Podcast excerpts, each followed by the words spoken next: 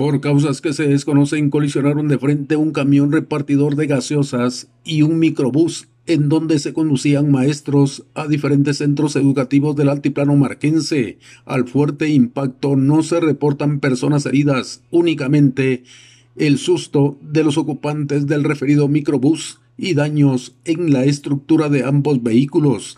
El hecho de tránsito se registró en el sector conocido como El Gancho, aldea Loma Linda del municipio de Tejutla, en el altiplano de este departamento.